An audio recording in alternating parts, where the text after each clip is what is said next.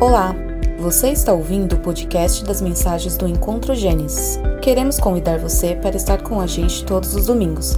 Para mais informações, acesse encontrogenesis.com.br. Centrados no Evangelho, amando Deus e amando pessoas.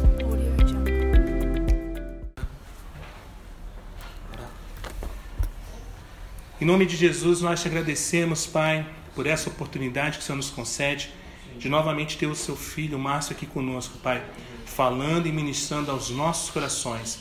Que aquilo que o Senhor já ministrou ao seu coração, Ele traga de forma muito concisa, muito direta, Pai, a nos confrontar e nos tirar do lugar comum, Pai, nos tirar da nossa zona de conforto.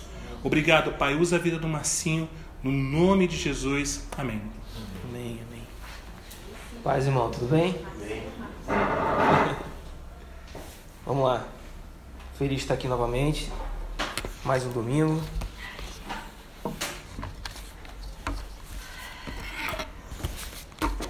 Vamos dar continuidade à nossa exposição no capítulo 5, né?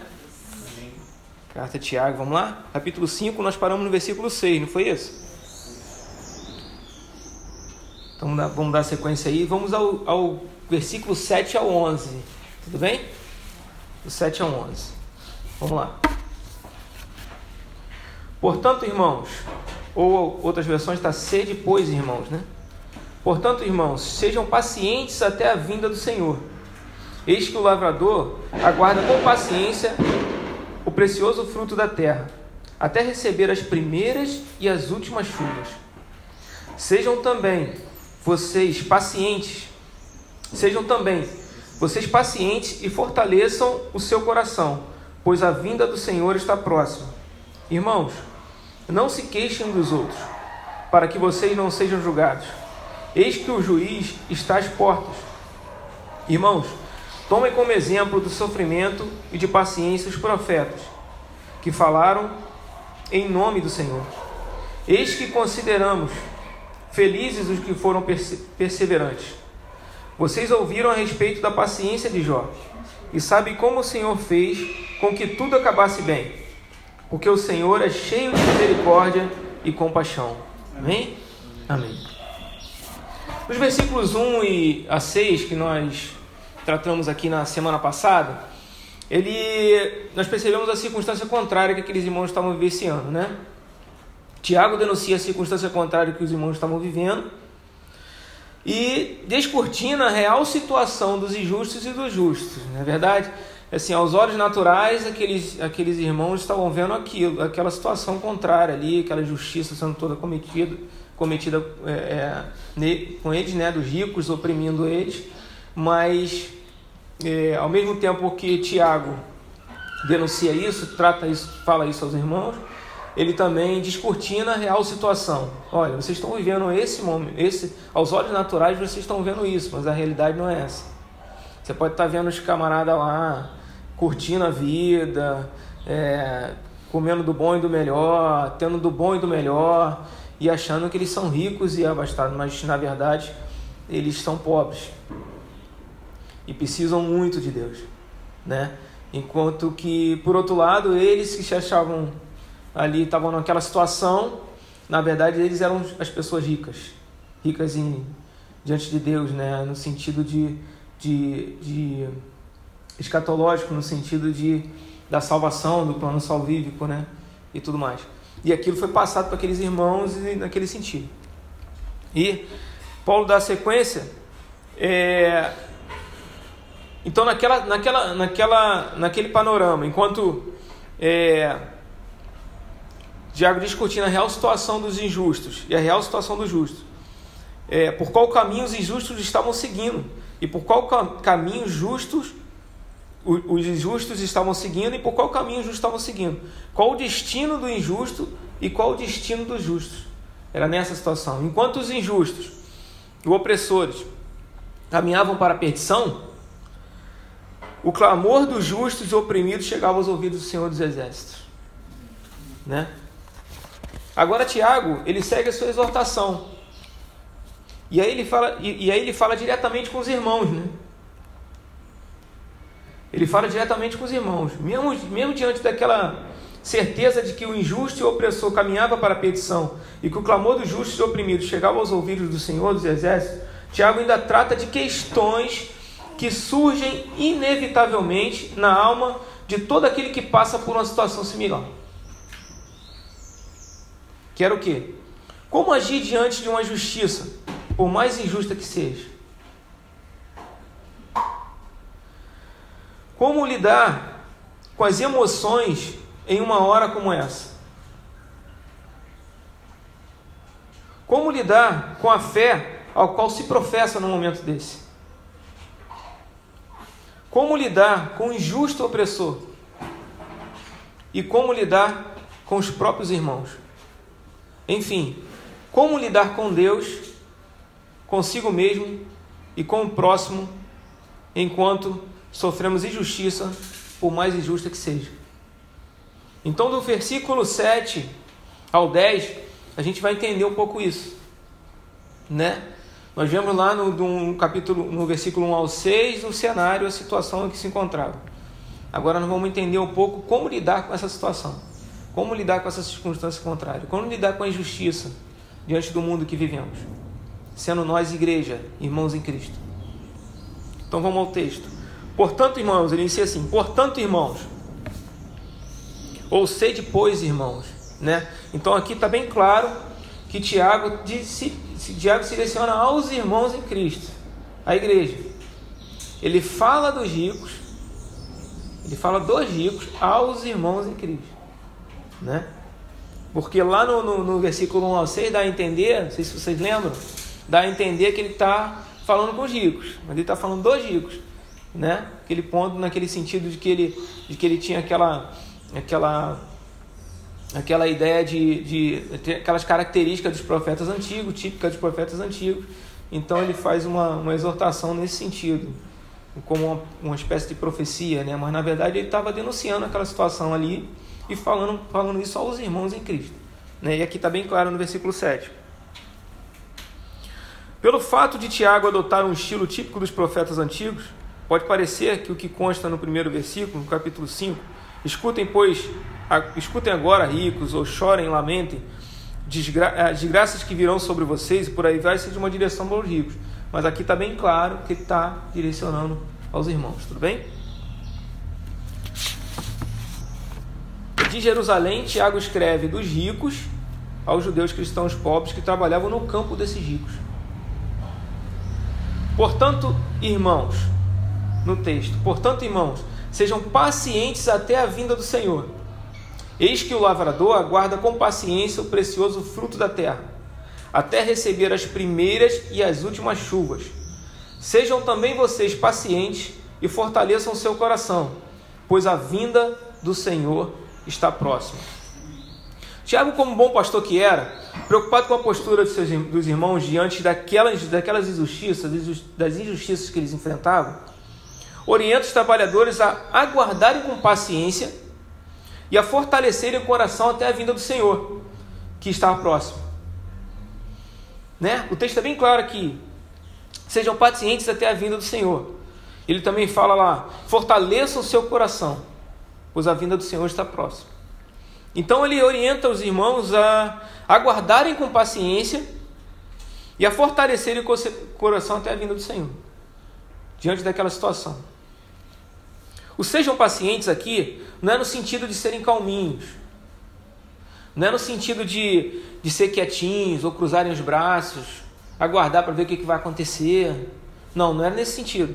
Não é no sentido de se confortar com aquela situação. Não era no sentido de aceitar todo tipo de justiça e ficar quieto, em hipótese alguma. O, o paciente aqui é, é no sentido de não desistir, de não entregar os pontos de não jogar a toalha, esperar com paciência, mesmo que quase sem fôlego, continuar lutando, trabalhando e correndo atrás. Esse era o sentido de paciência.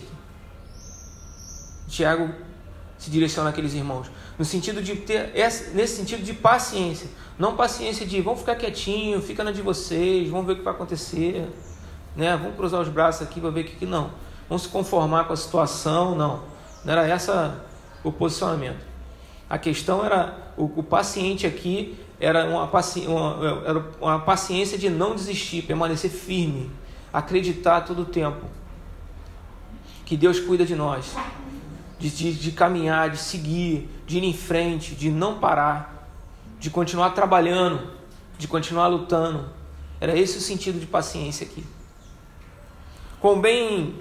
Aí eu cito aqui um comentário de, do reverendo Augusto, Augusto Nicodemos, ele diz o seguinte: é, ser paciente significa literalmente ter um fôlego grande. É, o ser paciente que ele diz aqui é o paciente do texto, tá? Ser paciente significa literalmente ter um fôlego grande. Daí a ideia de não esmorecer ou desistir, como um atleta que vai até o fim da corrida, mesmo ofegante. Eles deveriam encher os pulmões com um fôlego grande, pois a corrida seria longa. Parece que os irmãos estavam impacientes diante, das, das, da, diante da angustiante situação que eles estavam vivendo. Né? Pelo texto aqui, dá a entender que eles estavam impacientes. Eles estavam impacientes. Por isso que Tiago chega com a palavra pastoral, diz: seja paciente, fortaleça o coração de vocês. Então, na verdade, percebe aqui, percebe, a gente percebe aqui no texto que eles estavam impacientes diante daquela situação.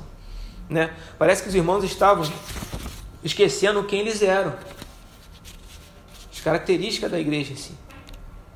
Passando a adotar a postura de um não cristão, como desejo, como desejo de vingança ou revolta, talvez.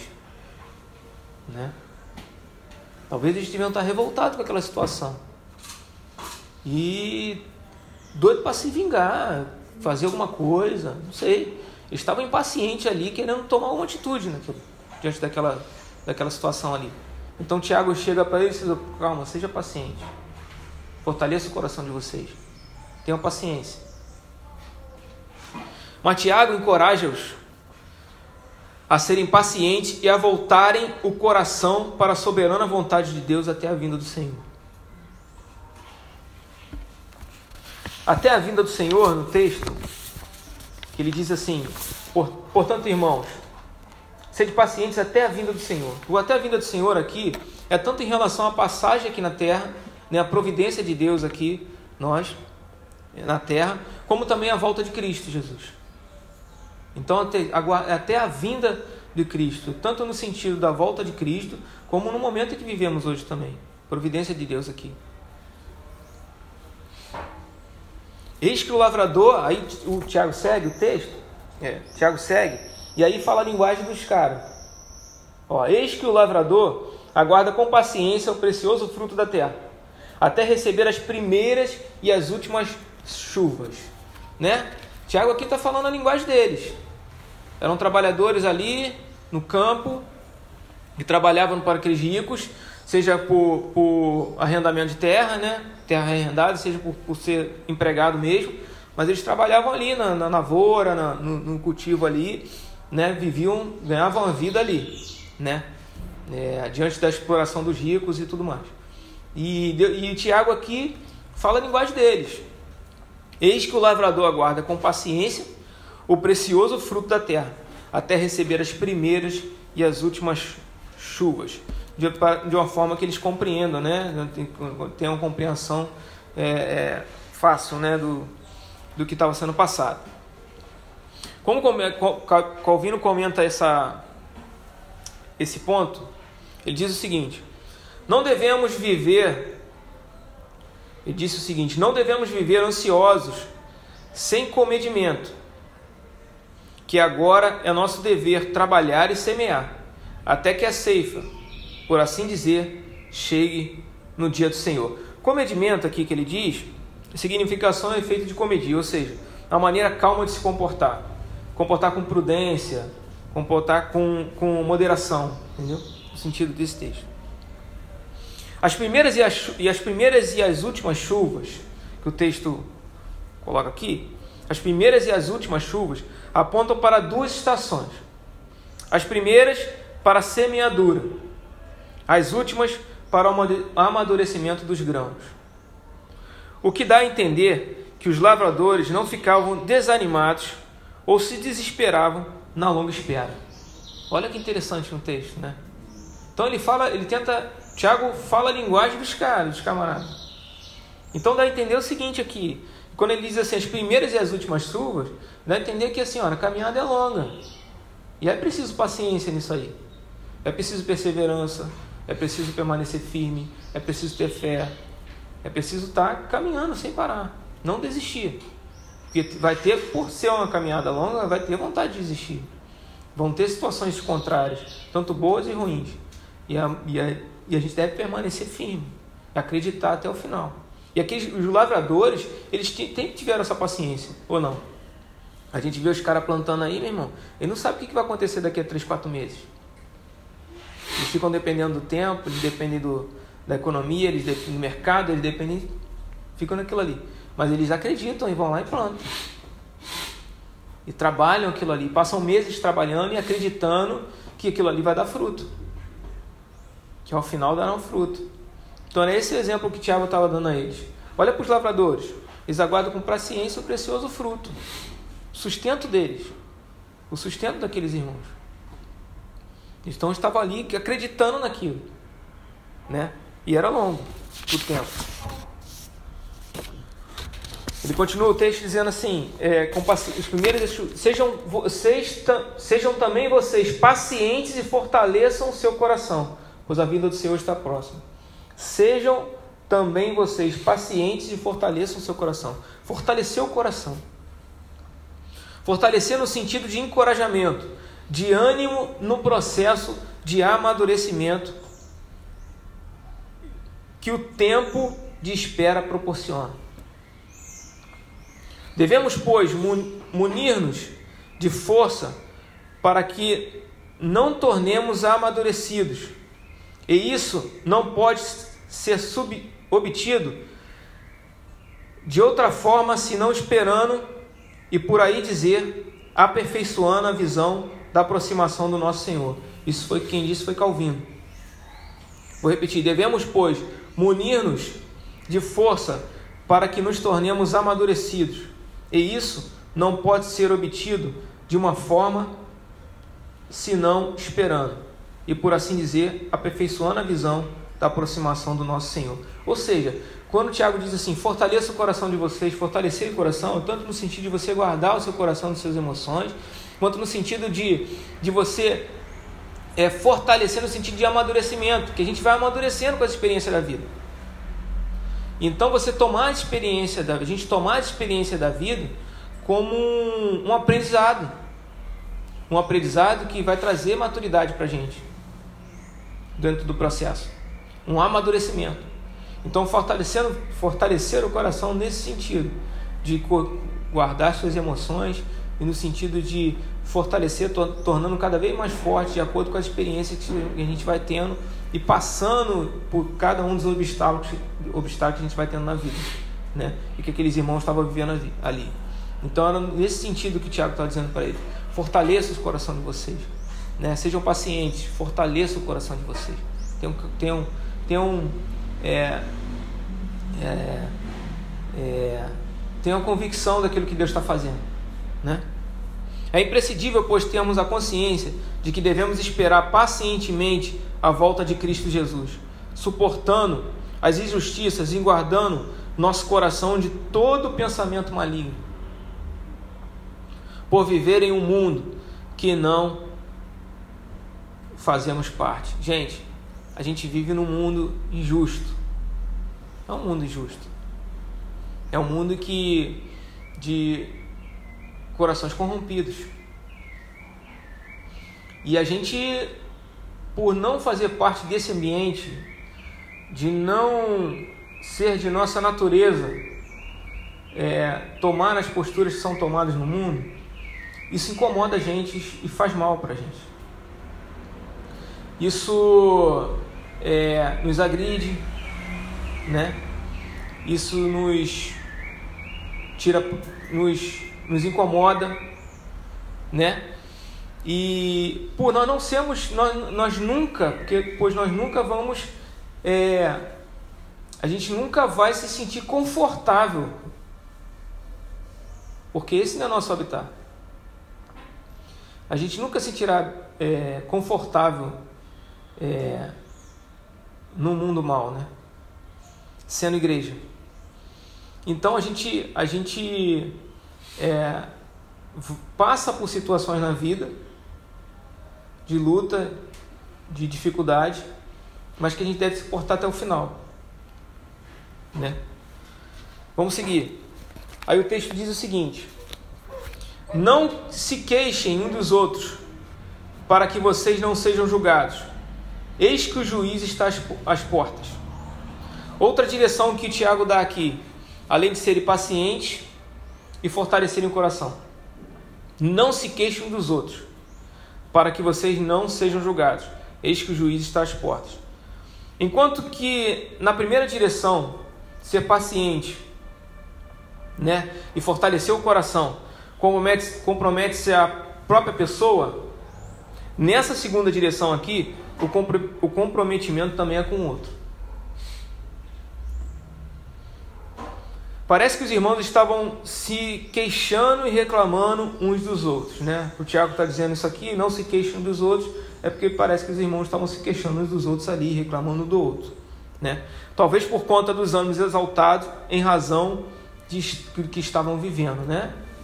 É mais do que compreensível da situação que os irmãos estavam vivendo lá, né? Estarem ali é, se queixando um do outro, trazendo ali um desequilíbrio ali na relação né?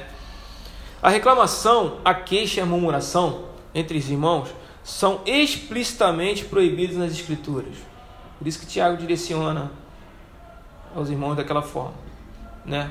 Era extremamente proibido reclamar e se queixar um do outro. Aí tá lá no texto, Levíticos, aí eu boto aqui a referência, Levítico 19, 18, Galatas 5, 26, 1 Pedro 4, 9, tá? Para que não sejam julgados. Eis que o juiz está às portas. Ou seja, se queixarem uns dos outros, seria julgar e condenar o próximo, algo que somente Deus pode fazer. O que Deus o que Deus que Deus tudo que tudo vê, que está em todas as portas, seja, seja no injusto e seja no justo. Ou seja, o texto diz assim: para que vocês não sejam julgados, eis que o juiz está à porta. Ou seja, se eles se queixam dos outros, reclamam dos outros, eles estariam julgando as pessoas, julgando um ao outro. Eles estariam julgando um ao outro que era uma função do Senhor, que é uma função do Senhor, de Deus, não a nossa. A nossa função não é julgar ninguém. A nossa função não é julgar. Quem julga é Deus. Quem faz a justiça é o Senhor, não somos nós. Nós, como igreja, não fazemos justiça com as próprias mãos mas sim o Senhor é o justo. O Senhor é que julga, né? Nesse sentido. E ele, e ele e o Senhor tudo vê. E ele está em todo lugar. E ele está às portas, seja do justo, seja do injusto. Ele está lá, né? Diante de nossos atos.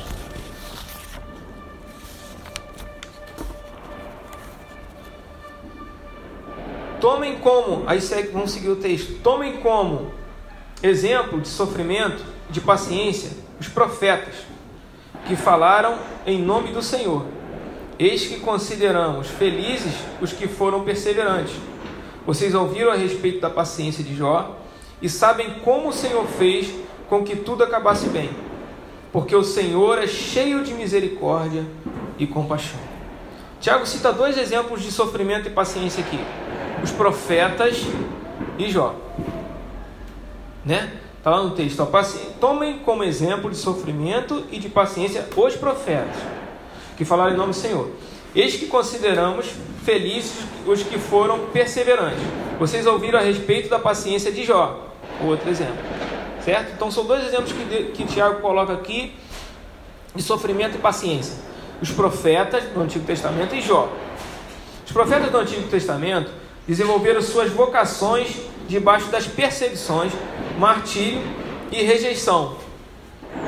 Como por exemplo Elias, Jeremias e Amós. Aí eu coloco a referência aqui, tá? Elias, 1 Reis 18, é, 7 e 1 Reis 19, versículo 1 a 2. Jeremias, está lá em Jeremias 38, 6 e Amós está lá em Amós 7, 12, tá?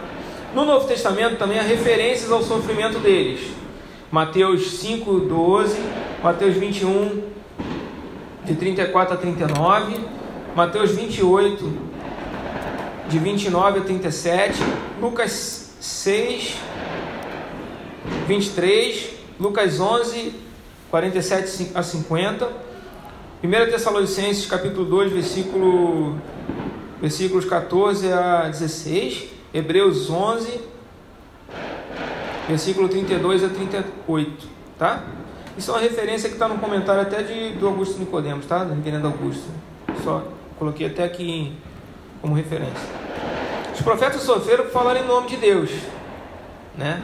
Eles sofreram por falar em nome de Deus, ou seja, na autoridade de Deus, né? Falaram na autoridade do Senhor. Por isso que o texto fala assim: que falaram em nome do Senhor. Sofrimento e paciência dos profetas que falaram em nome do Senhor. E o testemunho de Jó a gente já conhece, né? O testemunho tremendo de Jó, permaneceu firme ali, confiante no Senhor. Isso não, que, não, que, não, que, não quer dizer que, que Jó não tenha reclamado, né? que Jó não tenha desanimado em certo momento, mas que ele permaneceu firme. Né? Bom, o que, que a gente pode aprender nesse texto, irmãos? O que, que a gente pode entender aqui?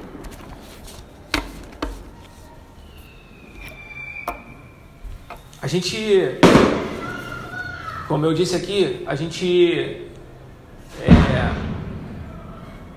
vive no mundo, nós, a nossa natureza humana é caída. A nossa natureza humana é caída. E por conta disso nós somos maus. Nos tornamos maus, né? E só é, e nos tornamos maus. E por nos tornarmos maus, é, nos tornamos maus por, por termos, estamos com o coração corrompido. E só a cruz que nos leva de volta, que nos traz de volta à nossa origem. A cruz, ela nos.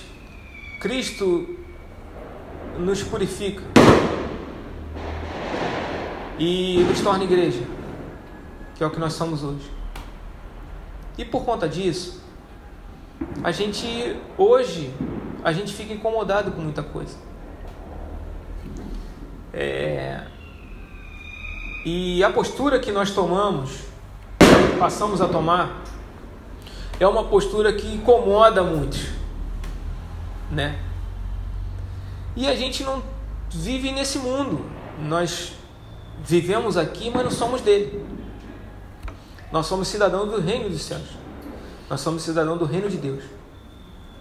E apesar de estarmos aqui, sermos cidadãos daqui, na verdade nós não somos cidadãos desse reino, mas somos cidadãos do reino de Deus. E nós seguimos as, os princípios do reino de Deus e não desse mundo e por seguirmos os princípios de Deus, do, do reino de Deus e não desse mundo, a gente passa por, por determinadas situações como esses irmãos aqui estavam passando. Esses irmãos aqui estavam passando. Né? Então, no, na, é, é, é, o que passava, o que dá a entender aqui que estava passando pela cabeça deles? Pô, peraí, esses caras estão estão fazendo tudo errado, cara tudo errado e estão se dando bem. Não é possível.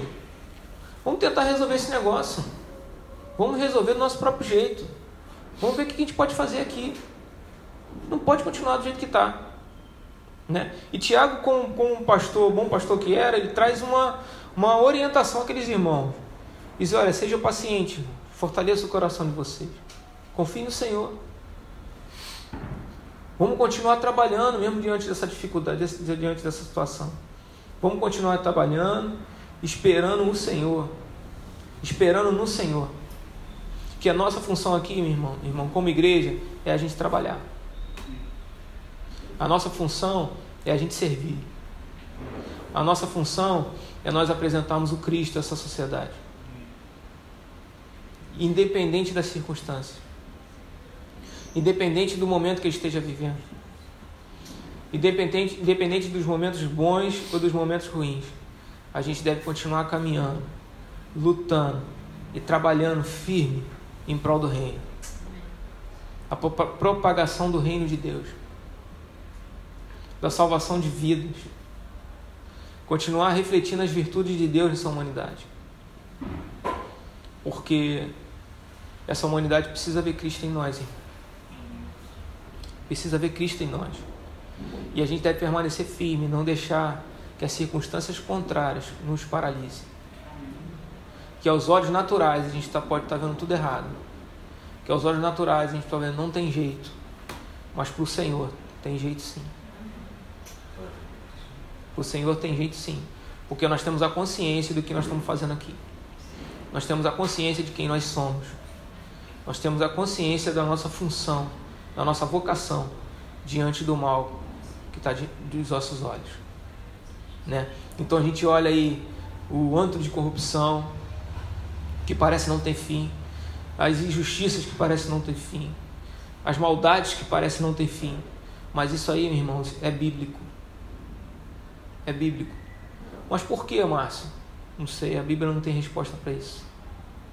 Nem tudo Deus quis revelar. Deus podia resolver isso de uma vez. Não. Mas por quê? Porque Deus está amadurecendo a igreja. Deus está trabalhando na igreja. Daí existe ainda um quebra-cabeça ainda a ligar ainda. Tem pessoas ainda. A igreja ainda está se formando. Ainda existem pessoas ainda a serem salvas. A graça e a misericórdia de Deus. Por conta da graça e a misericórdia do Senhor. Ele ainda aguarda por alguns. Aguarda não, ele ainda trabalha na vida de alguns. Em processo de conversão. E nós estamos nesse processo, meu irmão. E a gente vai permanecer firme até chegar ao último. Até chegar ao último. E a gente vai esperar até chegar ao último. Esperar com alegria. Esperar feliz. Porque Deus está tendo misericórdia, assim como teve conosco, está tendo com aqueles também que ainda não chegaram. Então, essa é a nossa alegria. Essa é a nossa motivação. É daí que vem a nossa paciência de esperar, de ter, de, ter, de a gente, de a gente não desistir, não esmorecer.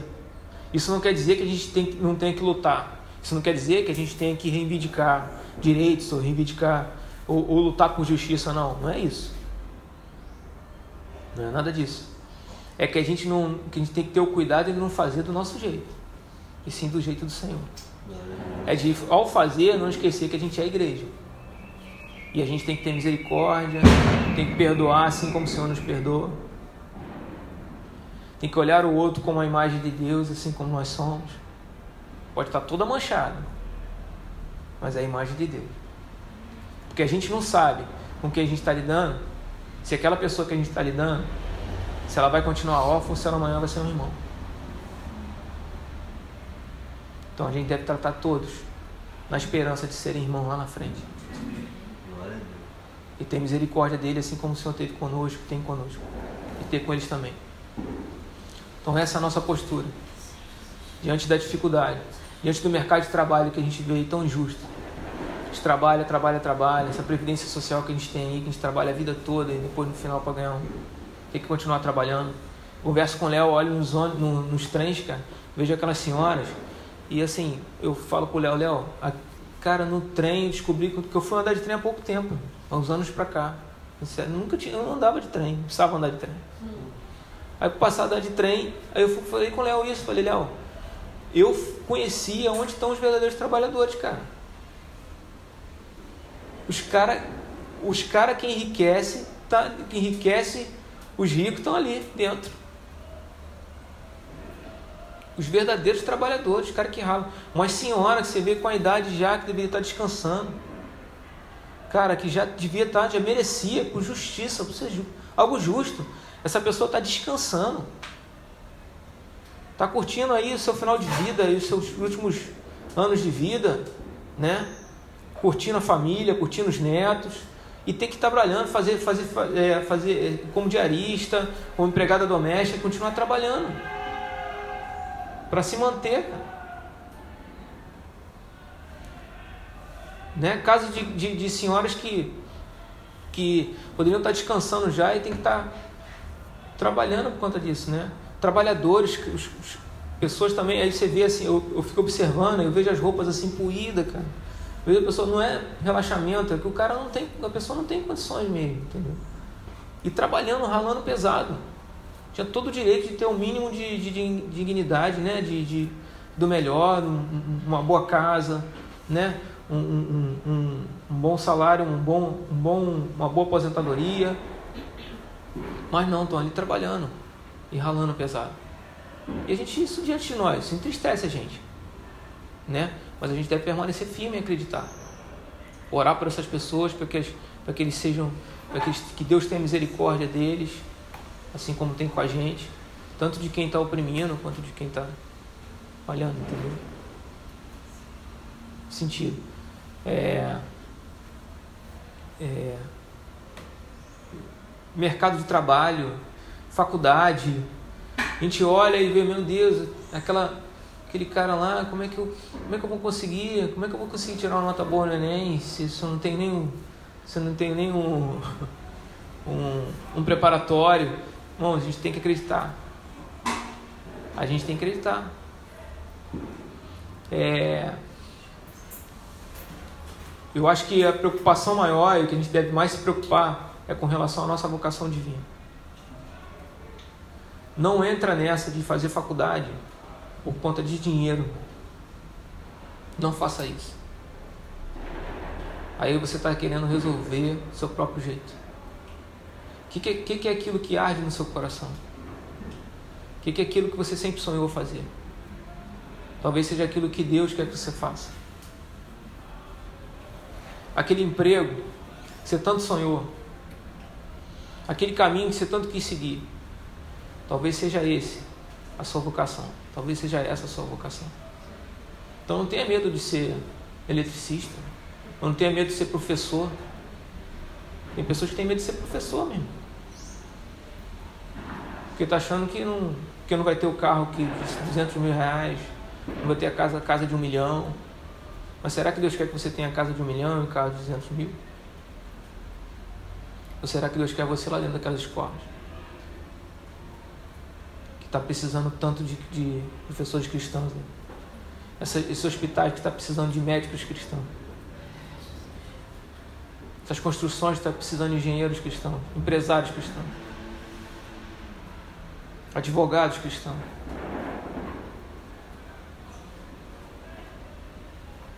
Né? A gente deve orar, irmãos.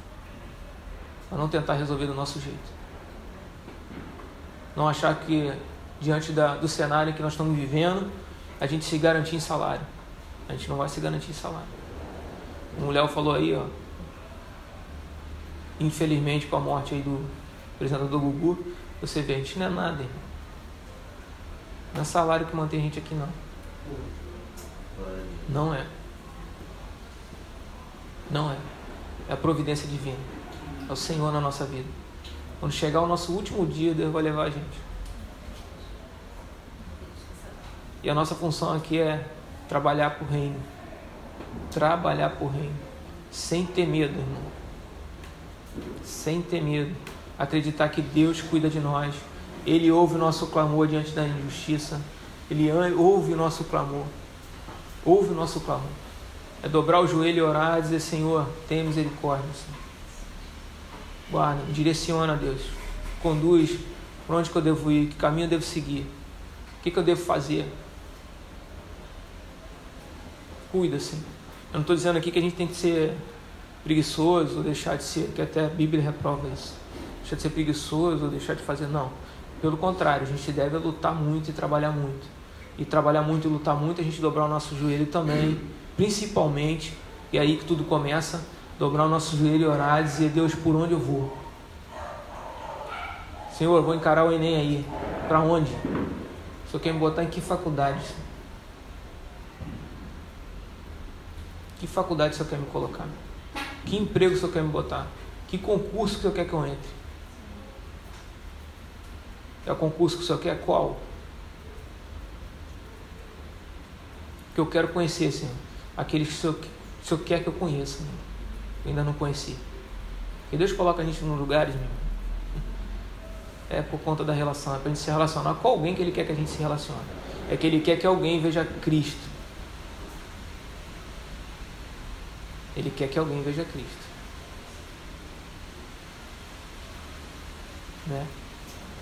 Então não caia, não entra nessa correria da vida não. Não entra nessa correria que esse mundo está aí não. Meu. Eu hoje eu estava vendo uma, eu estava assistindo uma um culto que ficou fica gravado, né? Um culto de um, um pastor que eu gosto muito de ouvir, uma igreja lá em Goiânia, e ouvindo esse esse culto e aí um casal, tem um casal na igreja desse pastor que eles cuidam, tem uma, trabalham com uma fazem um trabalho com idosos, né? Fazem um trabalho muito lindo com idosos. E eles descobriram uma estatística, né? Eles estão trabalhando muito em cima de uma estatística que o segundo maior país, segundo, o segundo país com maior índice de demência no mundo, em 10 anos será o Brasil. O primeiro é a Turquia, o Brasil é o segundo. Por quê? Porque os, os idosos estão sendo abandonados. E eles precisam de ser úteis, né? E não ser útil, não ser úteis, isso aflige muito, muito, muito a mente deles. E não só isso. E antes disso, vem o fato de que eles passam a vida inteira preocupados com amanhã, preocupado com a segurança, preocupado em, cara, amanhã eu posso perder tudo, amanhã pode acontecer isso, amanhã pode acontecer aquilo. Isso acaba desgastando a mente deles. É uma estatística isso, é um estudo que foi feito nesse sentido. E assim, você vê a sociedade assim hoje. As pessoas com síndrome do pânico, com depressão, com, com ataque de ansiedade, porque são pessoas. Gente, e a sociedade em si, ela se garante em si mesma. E a expectativa estão nelas mesmas. Aí que está o perigo. É a gente criar expectativa em nós mesmos que a gente mais cedo ou mais tarde vai acabar se frustrando. Porque quem nos provê é o Senhor. Nós não temos condição alguma de nos prover. E nós, nós não temos condição alguma de nos conduzir, de conduzir nós mesmos ao caminho da verdade. Não temos condição alguma. Então a gente corre sério risco de seguirmos nós mesmos, de nadar, nadar, nadar e morrer na praia. Né? e que a gente devia ter cuidado com isso. E colocar nossa esperança no Senhor, confiar no Senhor, trabalhar sim, estudar sim, correr atrás sim, mas sem medo do amanhã. Acreditar que Deus faz, que Deus age. Independente do que vai acontecer, a gente vai continuar caminhando, continuar acreditando, e continuar firme, porque o nosso verdadeiro habitar não é aqui. Nós caminhamos todos juntos rumo à bem-aventurança eterna. Lá sim, lá vai ser alegria, só alegria só alegria. Enquanto isso, a gente aqui luta, a gente continua acreditando, continua buscando o Senhor, buscando entender e perceber a soberana vontade dele para nós com a nossa função aqui, função de nossos filhos, a função de nossos netos, se, se a gente for ter neto, e por aí vai. Né? Bom, e é isso, irmãos. Que, que Deus nos abençoe e a graça e a misericórdia dele possam estar nos conduzindo e nos livrando aí de todo pensamento contrário que não seja aqueles que estejam alinhados à vontade dele. Amém? Deus abençoe.